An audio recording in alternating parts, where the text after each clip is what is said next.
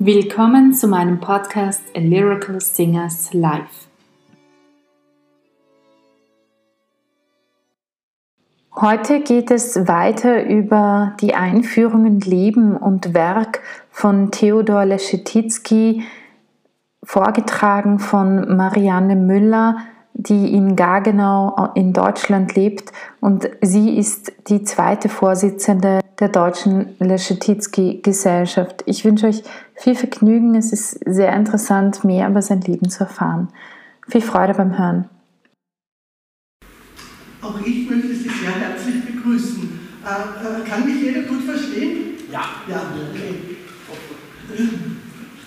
Als mir Burkhard Muth das erste Mal von Leschetizky erzählte, konnte ich mit diesem Namen noch nicht viel anfangen.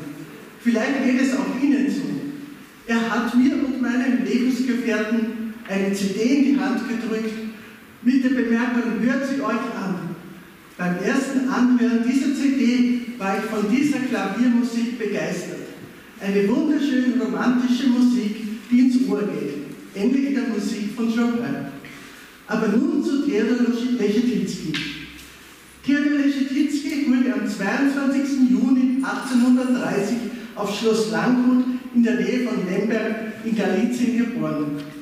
Galizien gehörte bis 1918 zur Donaumonarchie, heute zu Polen.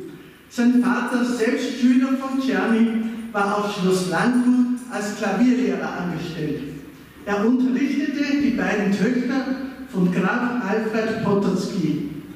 Bereits mit fünf Jahren erhielt der kleine Theodor erstmals Klavierunterricht von seinem Vater Josef. Er machte schnell große Fortschritte, sodass ihn sein Vater in den Salons der Nachbarschaft auftreten ließ. Er wurde nun sozusagen als Wunderkind gehandelt. Leschetizky erzählt, mein Vater brachte mich nach Lemberg. Dort spielte ich mit dem Orchester von Czerny unter der Leitung von Wolfgang Amadeus Mozart, einem Sohn des berühmten Mozart, der damals Musikdirektor in Lemberg war. Das Theater dort sah nicht sehr einladend aus, wie eine Scheune und es wimmelte vor Ratten. Das Konzert klappte sehr gut. Nach dem Konzert auf dem Nachhauseweg gab mir ein Bekannter eine kleine Pistole. Mit der ging ich dann am nächsten Tag auf Rattenjagd. Nachdem die Töchter des Grafen nun älter geworden waren, verbrachte die Familie Leschetizky in einem alten Haus in der Dreihubergasse. Die Sommermonate aber weiterhin auf Schloss Landgut. Mit elf Jahren bekam Theodor erstmals Unterricht von Karl Czerny. Er ging nun jeden Sonntag zum Klavierunterricht. Über die erste Begegnung mit Franz Liszt schrieb Leschetizky folgendes. Während des Winters stellte, sie, stellte mich mein Lehrer Liszt vor, der den Wunsch geäußert hatte, mich spielen zu hören. Um den Klavierstuhl auf eine komfortable Höhe zu bringen, legte Liszt einige Notenhefte auf den Hocker. Ich wollte mich gerade darauf setzen, als er mich unterbrach und sagte, warte einen Moment, mein Junge, merke dir diesen Namen sehr genau. Ich lasse den Namen Richard Wagner. Von diesem Mann, bemerkte Liszt, wird die Welt eines Tages noch hören. 1840 verbrachten, verbrachte die Leschetizky das letzte Mal den Sommer auf Schloss Landgut. Bereits 1842 begegneten sich Anton Rubinstein und Theodor Leschetizky, denn die Familie Rubinstein kam auf Besuch zu den Leschetitzkys. Anton und Theodor wurden Freunde. Leschetizky trat nun in verschiedenen vornehmen Häusern Wiens auf, auch einige Male im Prinz Esterhazes Salon. Auch begann er bereits mit 14 Jahren selbst Klavierunterricht zu geben. Seine Schüler waren oft älter als er. So konnte er sich bald eine eigene Wohnung leisten, die sich unmittelbar neben der Wohnung der Eltern befand. Er stand somit bereits mit 14 Jahren auf eigenen Füßen. Er selbst nahm aber weiter Klavierunterricht bei Czerny. Auch nahm er nun Kompositionsunterricht bei Simon Selter. Die Familie Leschetizky verbrachte wie viele aristokratische Familien die Sommermonate nun in Bad Ischl. Nach einer unglücklichen Liebe wollte er nun der Heimat Ade sagen und ins Ausland gehen. Zuerst dachte er an England, aber davon riet man ihm ab. Man empfahl ihm nach Russland zu gehen. Das traf sich gut, denn ein Freund lud ihn nach St. Petersburg ein. Dieser bot ihm sogar zwei Zimmer in dessen Wohnung an. So übersiedelte Leschetizky nun 1852 nach St. Petersburg. Dort traf er sogleich auf einige Bekannte, unter anderem, unter anderem Anton Rubinstein, der Konzertmeister bei der Großfürstin Helene Pavlova war, Freiherr von Stieglitz und nicht zuletzt Prinzessin Ustunov, die er von Bad Ischl her kannte. So wurde er in die Gesellschaft von St. Petersburg eingeführt und er hatte neben verschiedenen Konzertauftritten auch bald viele Schüler, die bei ihm Klavierunterricht nehmen wollten. In dieser Zeit begann er nun die ersten Klavierstücke zu komponieren. Auch die Komposition seiner einzig fertiggestellten Oper, die erste Falte, fiel in diese Zeit. 1867 wurde diese in Prag uraufgeführt, ging dann ans Nationaltheater nach Mannheim, dann nach Wiesbaden und schließlich 1883 an die Staatsoper nach Wien, wo sie dann später wieder unter Spielplänen verstand. Eine Anekdote nebenbei. Der Meister verpasste die Erstaufführung in Mannheim, weil er unerwarteten Besuch von Franz Liszt bekam, sich mit ihm festplauderte und den Zug verpasste. Vielleicht war das ja auch eine unbewusste Absicht, weil er den Auftritten seiner Schüler nur selten beiwohnte, sich aber sehr penibel von seiner Frau oder Freunden erzählen ließ, wie es abgelaufen war. Das war dem Nervenkostüm eines hochsensiblen Künstlers geschuldet. Eines Tages wurde Leschetizky nach Peterhof, einem Vorort von St. Petersburg, bestellt, um vor dem Kaiser und der Kaiserin zu spielen. Leschetizky schilderte diese Begegnung wie folgt. Der Zeremonienmeister teilte mir mit, wie ich mich zu verhalten habe. Ich sollte glatt rasiert erscheinen, dabei musste ich leider meinen Bart, auf den ich mächtig stolz war, opfern. Am nächsten Tag wurde mir sogar eine elegante Kutsche mit in Rot und Gold gekleideten Lakaien entgegengeschickt und fuhr mich zum Palast. Nach dem Messen wurde ich in den Park geführt. Auf einer kleinen Insel befand sich ein Musikpavillon und darin stand ein Klavier. Mein Blick fiel auf ein völlig ramponiertes Instrument. Ich war furchtbar enttäuscht.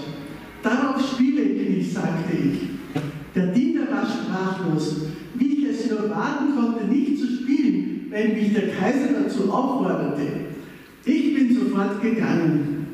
Nun bin ich vollkommen in Ungnade gefallen, dachte ich. Eine Woche später wurde mir ein Brief überreicht, in dem ich zum zweiten Mal nach Peterhof gebeten wurde. Ich sollte mir vorher bei einem Klavierbauer ein Klavier aussuchen, das dann an den Hof geliefert wird. Zwei Tage später kam ich eben aber ebenfalls an den Kaiserhof. Ich wurde dieses Mal nicht von einer Kutsche abgeholt und der Empfang war äußerst frostig. Ich spielte nun einige Stücke von Liszt und auf Wunsch der Kaiserin auch meine eigenen Kompositionen. Am nächsten Morgen frühstückte ich an der Marschalltafel und bemerkte, dass man nun mit mir ganz anders umging als einen Tag zuvor. Tiere spielte noch zweimal am Hof äh, Nikolaus I. In der Folge hatte Leschetizky viele Konzertauftritte. Seine Tourneen führten ihn durch Russland, Österreich, Deutschland und England. Auch war er in der Zwischenzeit zu einem der besten Klavierlehrer seiner Zeit aufgestiegen.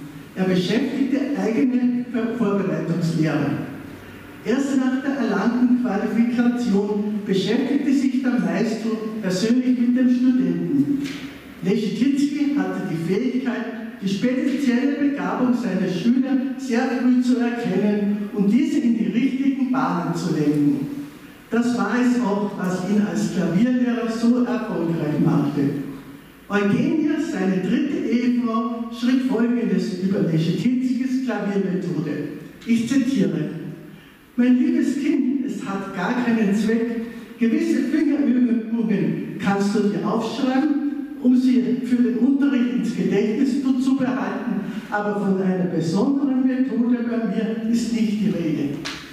Ich schaue mir einen Schüler an, wenn er mir ein, ein einstudiertes Stück vorspielt, merke ich mir, wo es ihm fehlt und ist die perlende Technik nicht vorhanden, dann lacht sich ins Skalen und Tiertüten spielen. Ist der Ton in der Kantilene zu schwach, gebe ich ihm Menzelschen wieder ohne Worte zu studieren. Hat er keinen Rhythmus, das ist dann eine schwere Krankheit. Da setze ich ihn auf Märsche, Tänze und Sonaten. Gewöhnlich ist es mit der Pedalisierung schlecht. Nachdem ich ihm erkläre, wozu das Pedal da ist, sage ich zu ihm, hören Sie zu, wenn Sie spielen. Die Harmonien müssen klar klingen. Wechseln Sie Pedal so oft Sie können oder pedalisieren Sie bei den schweren Stücken überhaupt nicht. Eigentlich ist das ein großer Fehler von Lehrern, fügt er noch hinzu, dass die Kinder ohne Pedal spielen zu lassen und erst dann, wenn sie schwere Stücke geben, kommt das Pedal in Gebrauch. Dann ist es zu spät. Das Gefühl für eine richtige Pedalisierung muss mit den ersten kleinen Stücken geübt werden. Meine Methode ist, wie du siehst, für jeden eine andere. Man muss jeden Schüler individuell behandeln. Zitat Ende. Der Meister verdiente so gut, dass er sich einen Diener, zwei Kunstpferde und sogar ein Reitpferd leisten konnte. Auch kaufte er sich einen Hund, einen rabenschwarzen Neufundländer, den er Ajax taufte. Der ganze Stolz des Meisters.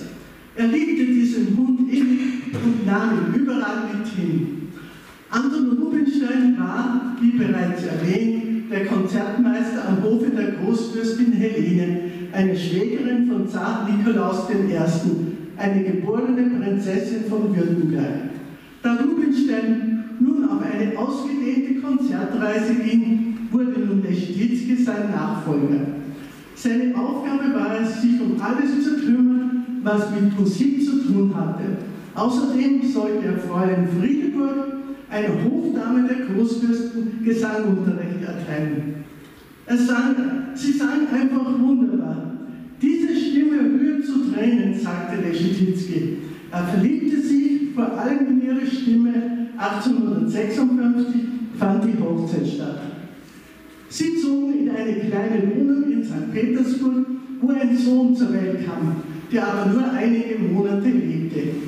1862 wurde das St. Petersburger Konservatorium gegründet, das aus der Klavierklasse von Leschetizky und der Gesangklasse von Madame Nissan Salomon hervorging. Die Großfürstin war maßgeblich an der Gründung des Konservatoriums beteiligt. Sie war die Schirmherrin und deren Präsidentin. Anton Rubinstein wurde Musikdirektor. Seit 1944 ist es nach dem ehemaligen Musikprofessor Nikolai Andrejewitsch Rimsky-Korsakow benannt. Dieses beherbergt heute ca. 1400 Studenten und 275 wissenschaftliche Mitarbeiter. Die Studenten werden in den Fächern Musikinstrument, insgesamt 21 und Gesang ausgebildet. Auch Annette Treppur, die weltweit bekannte Sopranistin, hat hier studiert. 1864 kam ein zwölfjähriges Mädchen in die Vorbereitungsklasse des Konservatoriums. Auffallend war ihre ausgesprochene Musikalität, was sich in ihrem guten musikalischen Gehör und Gedächtnis zeigte. Bereits zwei Jahre später wurde sie in Leschetitzkis Klavierklasse aufgenommen. Leschetitzky nahm an ihrer Entwicklung regen Anteil, nicht nur musikalisch, sondern auch persönlich. Er schickte sie auf Reisen, die er auch teilweise mitfinanzierte. Sie wurde nun in Europa und auch Amerika enthusiastisch gefeiert. Der Maestro verliebte sich in sie, ließ sich von seiner ersten Frau scheiden und heiratete Annette Essipov. Annette war in der Folge eine weltweit gefeierte Pianistin, die auf der ganzen Welt Erfolge feierte. Aus dieser Ehe stammten seine beiden Kinder, Robert und Therese. Nach 26 Jahren Aufenthalt in St. Petersburg kehrte er als international bekannter Klavierpädagoge und Pianist nach Wien zurück. Auch seine beiden Klavierschüler Eduard Schütt und Varette von Stepanow folgten Leschetitzky nach Wien. Er trat weiter in den Konzertsälen von ganz Europa auf, seine Frau eine begladete Pianistin, sogar auf der ganzen Welt. Seine Schüler kamen aus Russland, Polen, Amerika, Schweden, Norwegen und Deutschland, um beim berühmten Klavierlehrer Unterricht zu nehmen. Unter ihnen war auch seine spätere dritte Ehefrau Eugenie von Dymyurska. Sie stammte aus Litauen. Eines Tages gestand der Meister Eugenie seine Liebe. Er sagte, eine Frau, die immer auf Kunstreisen ist, wird mit der Zeit kühl und abgestaubt und ich brauche Wärme und Liebe. Sie wären die Richtige für den alten Meister Leschetinsky. Theodor und Eugenie heirateten im Dezember 1894. Sie war nun seine dritte Ehefrau. 1887 gab er sein letztes öffentliches Konzert. Nun konzentrierte er sich ganz auf das Unterrichten seiner Schüler, die aus der ganzen Welt nach Wien kamen, um von ihm unterrichtet zu werden. Auch Mark Twain kam eigens aus Amerika angereist, damit seine Tochter bei ihm Unterricht nehmen konnte. Leschetinsky war selbst ein gefühlvoller Mensch, er konnte aber auch sehr robust und jähzornig sein, wie eine seiner Schülerinnen, Annette Huller, bemerkte. Sie meinte, dass ihr Lehrer von ziemlich cholerischer Natur gewesen sei. Zu seinen an die 1500 Schülern zählten viele international bekannte Pianisten wie Paderewski, Arthur Schnabel, Mark Homburg, Benno Moisevich, Miroslav Horowski, Ignaz Friedmann und viele, viele andere. Über Paderewski schrieb Robert Nemeczek folgendes in den Piano. Das Dasein als Klavierlehrer füllte Paderewski nicht aus und so pilgerte er zum damals neben Liszt größten Pianistenmacher seiner Zeit, den in Wien Theodor Leschetizky. Nachdem, nachdem dieser den jungen Mann aufgrund des undisziplinierten Spiels und auch weil er ihn für zu alt hielt, Paderewski war zu diesem Zeitpunkt 23 Jahre, wieder nach Hause schicken wollte, gab er schließlich doch nach und nahm ihn in seine Pianistenklasse auf. Bei Leschetinsky lernte Paderewski vor allem zwei Dinge.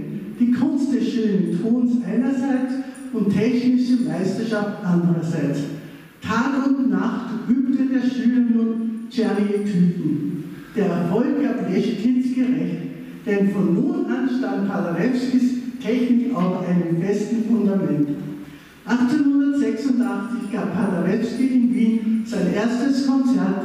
Weitere Stationen waren Paris, dann London und Amerika. Er wurde der berühmteste Schüler Leschetizkis. Paderewski ist nach Amerika ausgewandert. Er war dort außerordentlich erfolgreich und hat die sogenannte Leschetinsky-Methode in Amerika eingeführt, nach der heute dort noch unterrichtet wird. Da ist es nicht verwunderlich, dass sich in Amerika die größte Leschetinsky-Gesellschaft befindet. Manche besonders talentierte Leschetinsky unentgeltlich. Zehn bis zwölf Schüler jedes Jahr. Zu denen gehörten die beiden Wiener Wunderkinder Bertha Jahn und der neunjährige Arthur Schnabel. Leschetinsky pflegte zu sagen, die Schüler sind meine Welt und meine Familie. um seine Schüler nach Möglichkeit zu fördern und ihnen eine Karriere zu ermöglichen, er, hat er mit anderen Wiener Künstlern den Tonkünstlerverein gegründet. Leschetinsky verbrachte die Sommer in Bad Ischl und mietete dort ein Haus. Um 1892 zog er nun in ein eigenes Haus, die Villa Piccola. Hier traf er sich oft mit seinem Freund Johannes Brahms. In dem 2014 erschienenen Buch im Cottage, in dem auch ein Beitrag über Theodor Leschetizkis Sommerwähler in Bad Ischl zu finden ist, Autor Werner Rosenberger den Brahms-Biografen Max Kalbeck. Leschetitzkis Villa in Bad Ischl war wie ein Taubenschlag, in welchem die flügge werdende Klavierjugend beiderlei Geschlechts aus- und einflog. Die hübschen Leiberchen schwänzelten und trippelten um ihren allgeliebten Lehrer herum und beneideten die legitime Gebieterin seines Herzens. Eine seiner beiden Urenkelinnen, die ich auch kennenlernen durfte, bewohnt heute noch die Villa Piccola in Bad Ischl. Leschetitzky wollte immer viele Menschen um sich haben. Da fühlte er sich wohl. Er konnte nicht allein sein. Seine Schüler, die den Meister sehr verehrten, bereiteten ihm eines Tages eine große Überraschung. Sie kauften ein kleines Grundstück und darauf wurde die Leschetitzky-Hütte errichtet.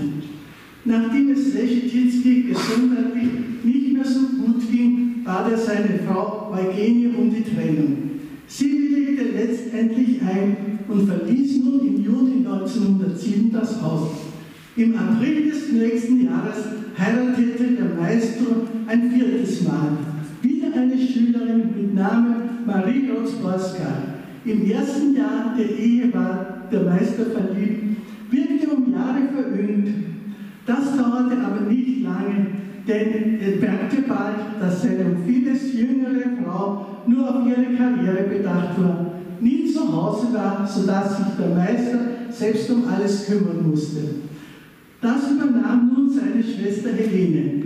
Sie ging ihm bei der Korrespondenz und der Einteilung der Stunden zur Hand und leistete ihm Gesellschaft. Auch ging es ihm gesundheitlich immer schlechter, sodass eine Pflegerin eingestellt wurde. 1911 zum 81. Geburtstag des Meisters ließen sich seine Schüler etwas Besonderes einfallen. Sie ließen einen, einen reliefgeschmückten Marmorberg im Wiener Türkenschanzpark aufstellen, angefertigt von dem Bildhauer Hugo Tagler. Leider konnte Leschetitzky an der Enthüllung nicht teilnehmen, denn es ging Tag nicht gut. Das übernahm nun seine Schwester.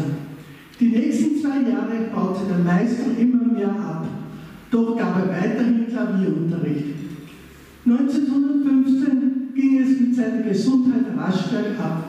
Er, sein, er fuhr mit seiner Pflegerin nach Karlsbad, sein Sohn wollte ihn von dort nach Dresden, wo er von seiner Schwiegertochter aufopfernd gepflegt wurde. Am 13. November 1915 starb Leschetitzky. Er bekam ein Ehrengrab am Zentralfriedhof in Wien, auch eine Straße in Wien ist nach ihm benannt. Leschetitzky schrieb zwei Opern, leider nur eine vollendet, ein Klavierkonzert, Lieder und über 70 Klavierstücke. Da Leschetitzky erheblich länger als Liszt gelebt hat, unterrichtete er etwa dreimal so viele Schüler. Wenn man dann noch bedenkt, dass derzeit 80% aller von Liszt und Leschetitzky abstammenden Pianisten in dritter und vierter Generation heute noch das Musikleben beherrschen, kann man mit Fug und Recht sagen, dass Leschetitzky der bedeutendste Klavierlehrer aller Zeiten war. Ich bedanke mich für Ihre Aufmerksamkeit. Mittlerweile gibt es einen Verein, der nach dem Podcast heißt, also der Lyrical Singers Live Kulturverein. Und da der Verein nun neu gegründet wurde, bitten wir euch um eure finanzielle Unterstützung. Mit eurer Unterstützung helft ihr uns, die Künstler fair zu bezahlen und damit den Aufbau eines neuen Opernensembles zu realisieren, das von der Kunst leben kann. Und zwar vor allem für jüngere Opernsänger. Ebenso helft ihr uns dabei, weitere Projekte zu realisieren. Was bekommt ihr für eure Unterstützung? Außer unserem sehr dankbaren Herzen erhaltet ihr bei einer regelmäßigen Unterstützung in der Höhe eines Cafés, das sind in Wien ca. 3 bis 4 Euro, eine Dankeskarte, sofern ihr uns eure postalische Adresse gebt. Außerdem den Zugang zu einer dritten billigeren Kategorie, die nur für regelmäßige Unterstützer ähm, reserviert ist. Für eine größere Unterstützung ab monatlich 10 Euro gibt es eine Freikarte pro Jahr zusätzlich für eine unserer Aufführungen. Für sehr großzügige Unterstützer ab monatlich 20 Euro gibt es zwei Freikarten für zwei Aufführungen pro Jahr und ebenso einmal im Quartal entweder ein Gratiskonzert via Livestream oder eine QA-Session, also eine Frage- und Antwort-Session. Für diejenigen, die eine Produktion gezielt mit einer etwas größeren Summe sponsern möchten, bitte meldet euch bei uns persönlich unter lyricalsingerslive at gmail.com. Ihr findet die Bankdaten zur Unterstützung in den Shownotes unten und ich danke euch jetzt schon ganz, ganz herzlich für eure Unterstützung. Für heute wünsche ich euch einen wunderschönen Abend, eine gute Nacht oder einen wunderschönen Morgen, wann immer ihr diesen Podcast hört.